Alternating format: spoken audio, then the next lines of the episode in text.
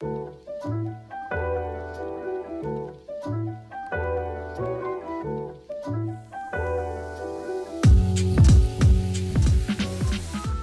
トルフォレストラジオ。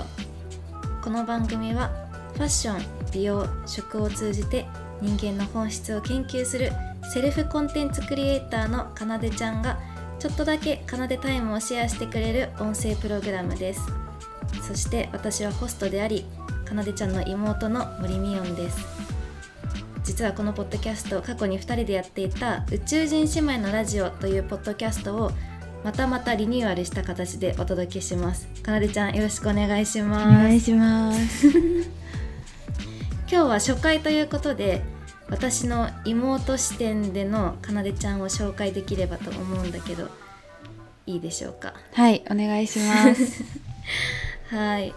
とりあえずリニューアルにリニューアルというか新しいポッドキャストを始めるっていうのにあたって感想はなどうですか？えー、まあもともと2年前に始めた構想は3年前からあってえ 始めたのが2年前でそのポッドキャストが私は結構その話すことによって頭の中を整理したりとかなんか自分がすっきりすることが多くてだからそのポッドキャストっていうツールはすごい大事だしいいなと個人的には思っていたので、まあ、ただどうしてもその忙しかったりするとこう滞ったりとかなんかやらなくなるみたいな感じになりがちだけどまたできてとっても楽しみです。はいありがとうございますはい、冒頭でもちょこっと紹介したようにかなでちゃんはファッション美容食を通じて人間の本質を研究するセルフコンテンツクリエイターなんですが、まあ、これ実はさっき私が勝手に考えた文章なんですね。で書いてて思ったんだけどファッション美容食っていうのが今の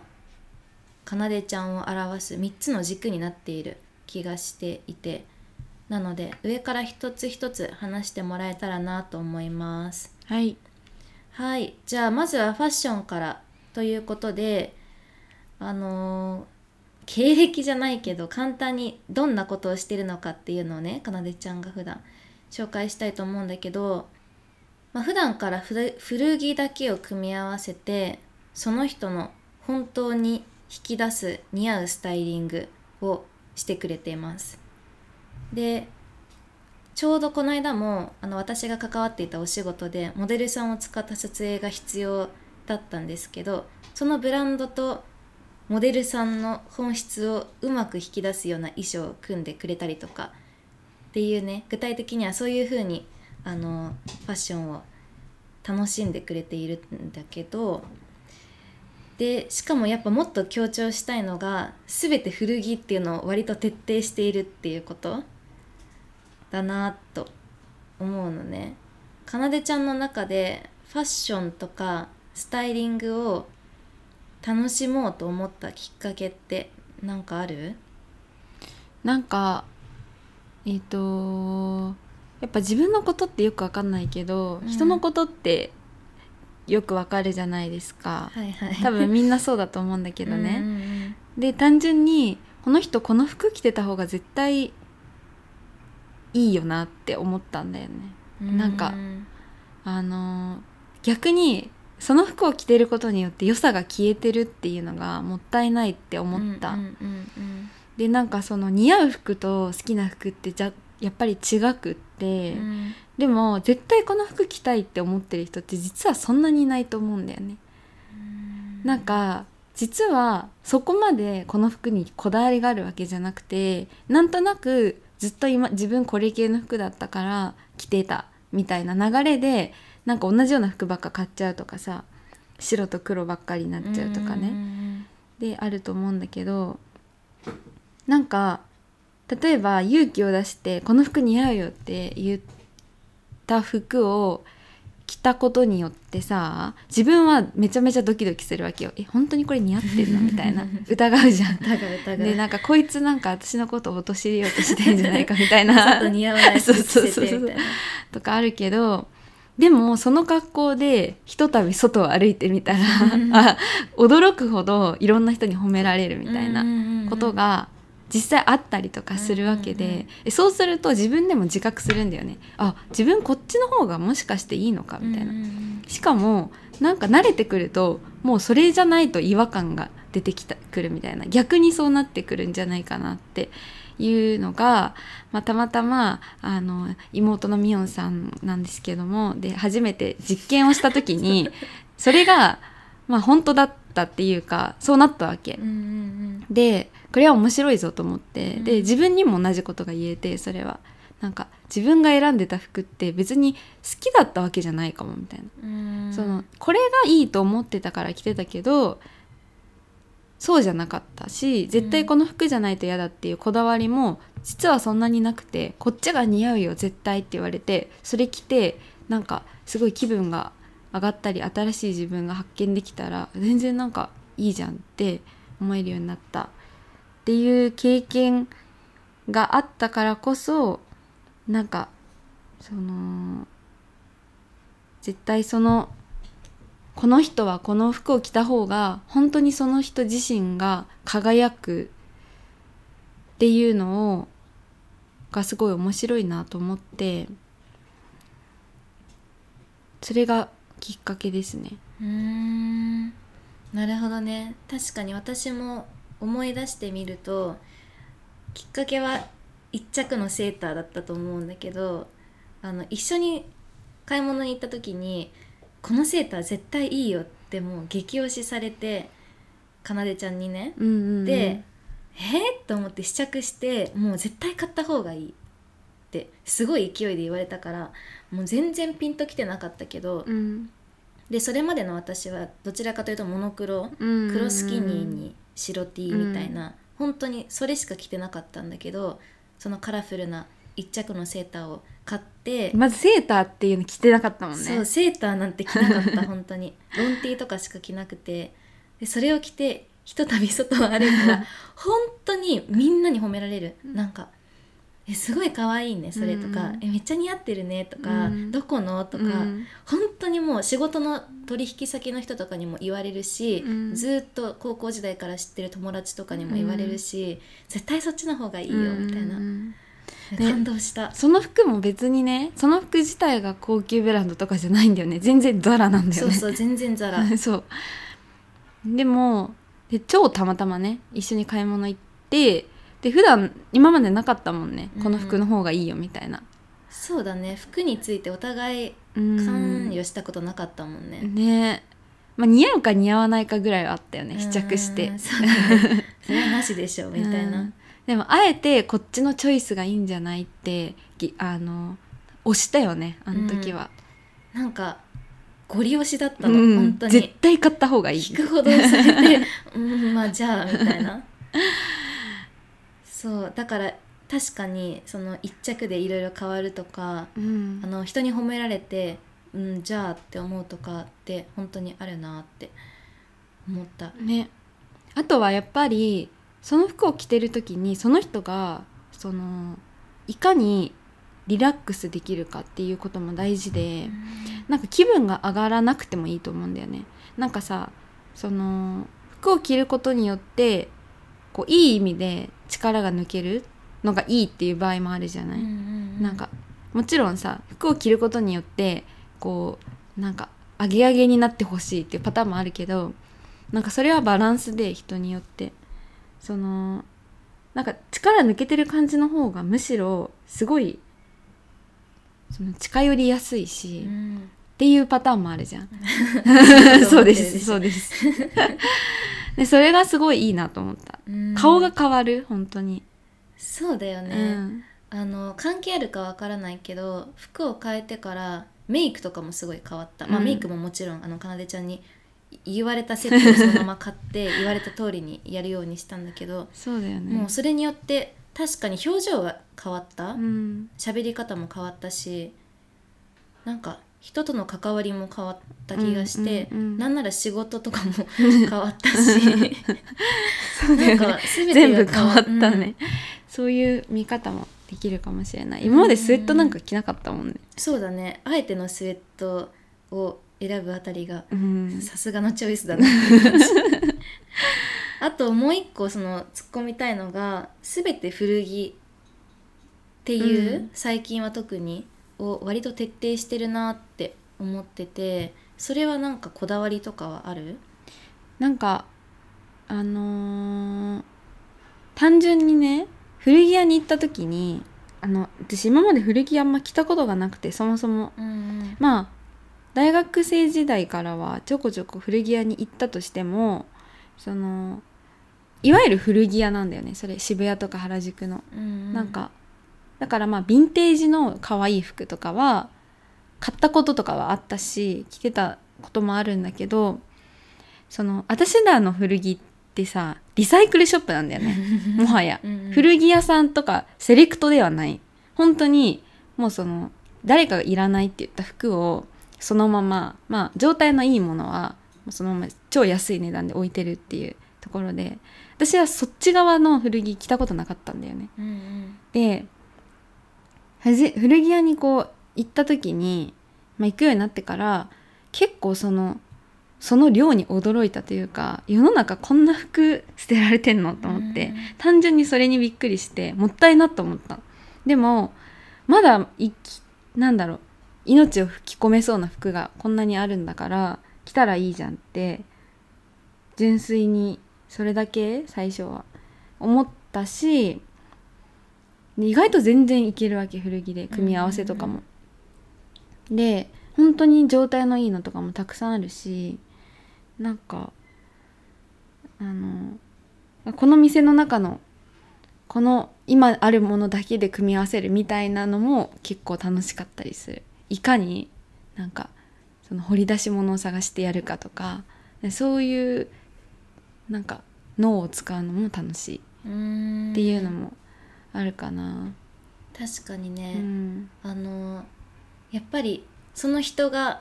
いい状態になるだけじゃなくて、うん。服側も嬉しいみたいなそこが結構大事なんだろうね。そうそう。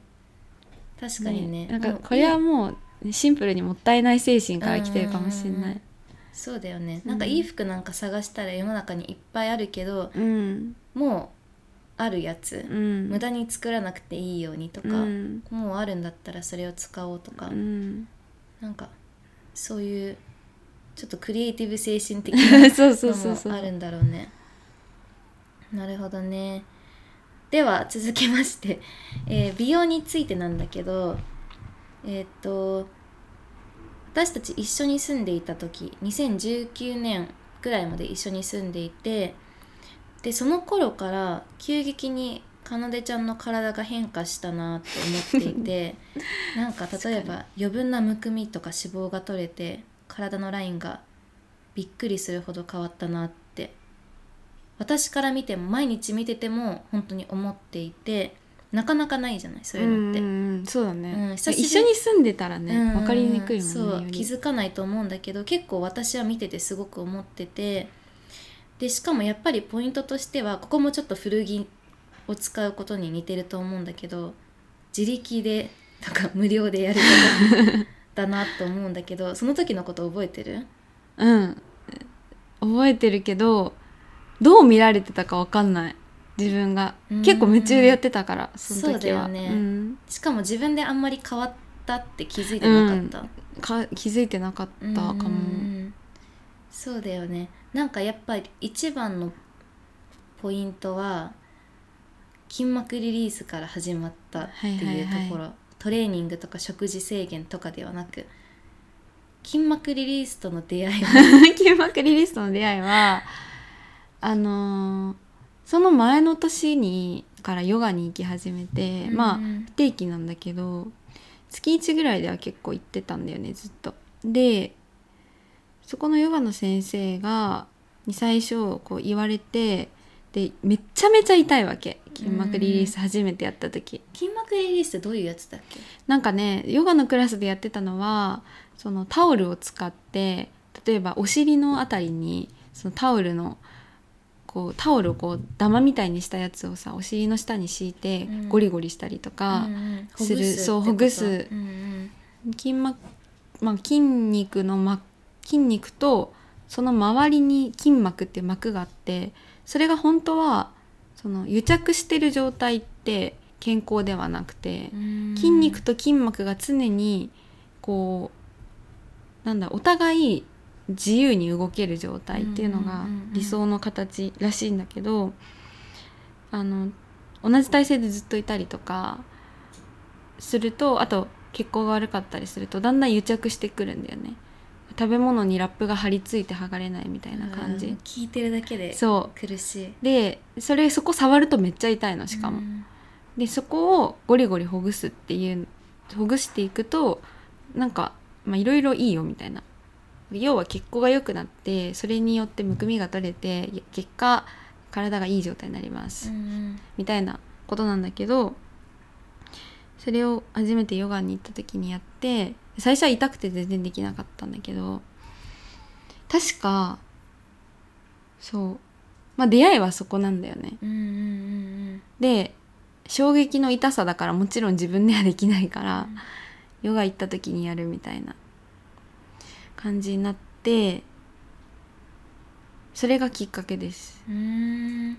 で継続しようと思ったっていうことか。で毎日やってたもんね。そう。その後毎日やるようになったのは単純になんか自分ちょっとムチムチすぎだわって思ったっていうのもあるんだけどなんか私結構その時片頭痛に悩まされてたんだよね。うん。であと生理痛もあって割となんかそその時に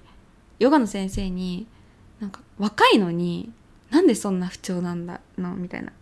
言われたんだよ確か。で確かにその時まだだって24 23歳とかうん。24歳だけどそれでその片頭痛とかあるってちょっとやばいんじゃない？みたいな。持病とかもないのに。でこれってでその時冷えがすごかったの。体の。末端冷え症。うん。手とか足が常に冷えてる。じゃあなんでかって言ったら血行が悪いんだねなんで血行が悪いかって言ったら太ももとかもすごい冷たいわけ。それって結局あこれ筋膜が癒着してんだよってなってでやり始めたら確かにそのやった直後ってさその部分めっちゃあったかくなって、うん。朝とか調子いいの。次の日の。でえこれすごいかもって思ってそっからなんかそうなんだろう。結構自分的な目標が定まると継続できるんだよね私。うんうん。だからもう絶対こうなりたいって思った理想があってそこに行くためにやってました。え毎日。理想は何だったの？理想は全く癒着してる状態をなくす。どこ触っても痛くないっていう状態にしたい。ね。だ結構わかりやすいんだよね。それうん触って痛かったらあここやろうみたいなことをずっとやり続けるだけなんだけど。確かにそう。ねなんか受験勉強みたいなそうそうそうそう過去問。苦手克服みたいな。だから別に最そのそういう意味ではこういう体型になりたいってよりとりあえず自分の中のむくみを全部取りたかった、うーんって考えたら美容ってよりも、うん。今どっちかっていうとその美容的な感覚にシフトしてるのかなって思うんだけど、うん。最初はその健康というか自分のコンディションを良くしたいみたいなのがあったってことか。へえ確かにね。今はもう痛くないの？いや全然痛いとこある。うんけどあの日常生活過ごしてて例えば疲れるとかないしうん。頭痛も多分年に数回とかたまにひどい時あるんだけどもう全然大丈夫だしそれは筋膜リリースだけとは言わないけどそのきっかけとしてはすごい大きかったしこっちの状態が普通かって思ったらさやっぱりいろいろなんだろうもっとこうするためにはどうしたらいいんだろうって考えるじゃん。うんうんうん。そのきっかけとしてはすごい良かった。なるほどね、うん。まあ、じゃあいろんな意識のなんか高さに行く。入り口だったっていう感じだよね。うんめちゃめちゃ意識高い系の発言だけど。ね。そんな感じです。なんかそれに関連してうん。最後に食についてなんだけど、ここも結構かなでちゃんが意識が高くなったっていうとちょっと表現が違うかもしれないんだけど、うん。意識が変わったポイントだなって思っていてえっと実は去年私たちは一緒に仕事をしててプラントベース植物性っていうことなんだけどうんの商品開発と製造販売をしていました、うん。でその時は、まあ、私はビジュアルと PR 担当でかなでちゃんがどちらかというとレシピ開発とか研究系みたいなことを主にしていてもう後の作業とか2人で一緒にやっていたんだけどやっぱりそのかなでちゃんの食に対する知識とかなんか考え方がすごいなっていっつも思っていて、ええ特にそのオフィスケータリングをやってた時もあったじゃない、去年の夏頃とかは20品目ぐらいのそのレシピ20人とかの人が食べる分を一人で全部完成させて作ってとかっていうのをしていてしかもその別にレストランで働いた経験があるとかでもなく、うん。学校に行って勉強したわけでもなく完全に全部独学で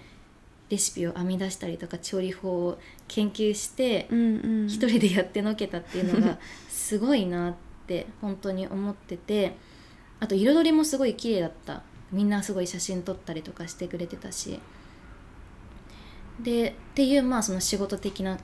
ことも含めてやっぱり普段からもう食の意識がすごい高いなと思うんだけど、うん。そもそも食に興味を持ったきっかけみたいなのってある？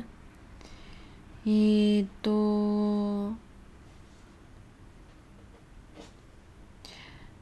もともとあの健康っていうテーマにはすごく興味があった。それはもう中学生とか高校生の時からあってえなんでかっていうと私整体にすごい行ってたの高校生の時。確かに。そう。であ中学生の時は整骨院に通っていた時期があって一時期。でそれれはあの、まあ、部活でスポーツをやっていて結構スポーツはずっとやってたんだけどやっぱりその私もともとの体として筋肉がつきにくい。だよね。でその筋肉の種類もいろいろあるんだけど私は長距離型の体型だからそのパワーがどうしてもないかったりするから例えば負担がかかりすぎると瞬発力とかなんだろうダッシュとかで結構すぐあの筋肉痛めたりとかうん割とあったんだよね。で腰も弱かったからそれでなんか整骨院に行ってちょっと調整してもらったりとかをちょいちょいしていて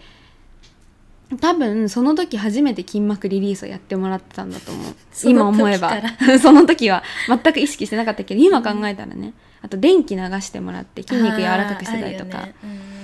で全然安いんだよあれ。300円とかで1回やってくれるから。安い。保険適用。そう。そうそう保険適用だし、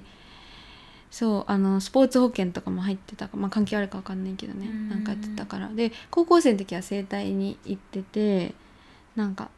そのなんか調子が悪いっていうのは嫌だったの自分が。うん。とにかくね、でそん今思えばその時から多分そういうふうに思っていて。ででもずっとそれって外側からのアプローチで。でそのえっと3年前に始めたオーガニックハーブティーの、まあ、仕事があって。でその時は一応アシスタントっていう名目だったんだけど結構何でもやっていてあのなんだろうな企画系から、まあ、PR みたいなことから結構いろいろやってたんだけどその時に初めてそのインナーケアっていうのにすごい意識をしたわけよ。ただ、まあ、ハーブティーとか全然その時興味なかったしそのコーヒーとか紅茶好きだったけどハーブティーってそんなに飲んだことなかったし、うん。でその時にその関係で知り合った人が知り合った別全然別のその時 CBD がすごいちょうど出始めた時だったんだけどその CBD の会社の人と喋る機会があってでその人に言われたのが今そんだけ外側のケアに興味あるなら絶対次はインナーケアだよって言われたの。でも私その時全然興味なかったの、うん。むしろなんかジャンクフード大好きでポテトとか超好きだったんだよね。ねもう私思い出せないその時の、マジ、うん。でもその2人で住んでる時さ全然さほらほぼ毎日チーズとワインみたいな生活してたじゃん、確かにイタリア人。そうそうそうそれはなんでかって言ったらご飯作るのがめんどくさいから。カルディに行ってうん。なんか楽に食べられるやつとかね。美味しくてね、うん。そうほとんど自炊もしてなかったからさまあやったしとしてお米炊くぐらいだよね、ねでお米とまあ納豆とかね。外食もすごい多かったし、っうん。ていう感じだったからいやありえないっしょって思ってて自分的に。でちょうどその次の年にコロナになってで自粛期間中に自炊するしかないじゃん。その時ってさ。で自分で作るしかなくてご飯を。でその時にちょうどあのーみすけと直子と3人で直子っていうのは私たちのお母さんなんだけど3人で住んでた時にあの2人はさ私以外の2人はもともと肉食べないみたいうんうなんうん。感じ。で直子は別にヴィーガンとかじゃなく肉が単純に好きじゃないから。で確かにちっちゃい時に肉肉しいご飯ってそこまで食べてこなかったと思うから、そのなんとなくそういう感じの生活に戻っていってだってさ3分の2さ食べなかったらあえて自分のためだけにさしかもほとんど料理したことないからさ作ったりしないじゃん、うん。そしたらまあなくてもいいんじゃんってことに気づいたのが最初。でそこその時は、まあ、まだ肉がなくてもいいんだなっていうぐらいだった、うん。でもその食べ物を減らすことによって自分の体が変わっていくのに気づき始めただんだん。で体軽いなみたいな。なんかお肉食べないと体軽いかもってふと思って調べたんだよね。でそこがまあビーガンのきっかけ、うんで結構いろんなそのしことを調べてでとかドキュメンタリーとか結構面白かったから見たりとかしててでも日本ってそんなないんだよね情報が。うんだからやっぱり海外のそういう番組とか見たりあのして調べたりとかしててで一番自分的に影響があったのはビーガンってよりグルテンフリーの方であのなんか小麦ふとある時小麦って体に合わないかもって思ったの。うん。なんか食事にこう目をつけ始めてからなんでかっていうともともとパスタとかラーメンが得意じゃなかったの私うんうどんもね。で全部小麦粉なんだよね。でそばは好きだったんだけどその小麦粉の麺類が苦手だったからあこれ単純に合ってないんじゃないかと思ったの体に。であのパンは好きだったんだけど思い切って1ヶ月ぐらい抜いたの小麦を。で小麦抜くって結構大変でさそもそもビーガンの生活してるからさ、うん。食べるもん限られるのに さらに小麦ダメだったら本当に食べられるものってあのご飯と味噌汁と、まあ、納豆とか野菜？であの醤油とかも一応小麦粉使ってるのあるけどそれはまあしょうがないとしてそのパンとか麺類は一切抜いたら多分そこでなんか完全にあこれは結構影響があるぞって思って気づいたんだよね。でやっぱ自分でさ実感すると納得するからそこからまた調べてなんでじゃあグルテンダメなんだろうとか、うん。実験からそう入るそうそうみたいなね。そうそうそう。やっぱ自分が効果感じないとさなんかわかんないじゃん、うん知識だけだと。うん。だからやっぱやってみて変化があったらあ面白いって思ってで多分、まあ、その年結構また自分の体がへ変わった時だと思うんだけどえどうですか実際？2020年がかなでちゃんの体が変わったそうそうそううそうそうえーとね見た目的にはわからないんだけど、うん確かに後から2019年の時の写真と2020年の時の写真を見てみると、うんうん。あ顔が違う。なと思った。ああ体がっていうよりも。なるんかほどね。そう。あの掘り出されて それめっちゃ言うよね。そうそう。なんか顔のねこう例えばさ鼻と目の間の、はいはいはい。なんだろうねむくみ的な、うんうん。あるじゃん。そこがなくなってあ鼻がなんか出てきたなとか 目がもっと大きくなったなとかなんかそういう感じはすごい思った。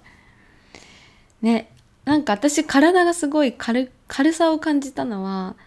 実は筋膜リリースじゃなくて食べ物変えてからなんだよね。筋膜リリースやってる時は分かりやすい不調はなくなったの確かにうんうんなんかなんかなんかだるいとかさ、うんなんかそういうのはないんだけど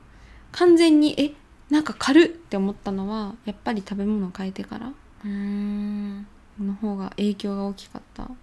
なるほどね。うん。でしかもその後その食をメインにいろいろ活動し始めてた時期もあったし、うん。それこそケータリングとかは完全に自分で料理しレシピも考えて料理して提供するところまでやったりとか、そういう中でもやっぱり自分の経験を意識したりとかはしてた？うん、なんか例えばレシピとか料理をするのが楽しいっていうのはさっきの古着と似てるんだけど使える材料が限限られてる中でいかに美味しく作るかっていうなんかそれが楽しいっていううところがあって料理って料理は。でいうのがあるんだけどうんと作る時の自分の実際の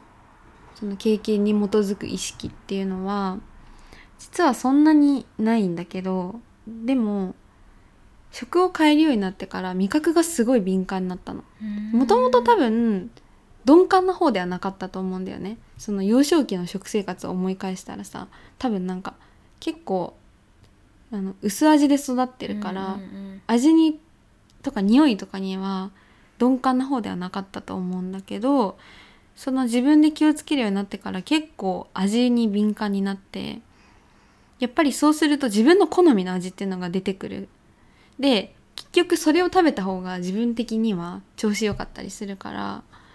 その多分無意識のうちに作る時に自分の好みの味になるように結構作るようになってだからすごい、まあ、出汁を使うとか、うん野菜の素材を生かすとか、うん。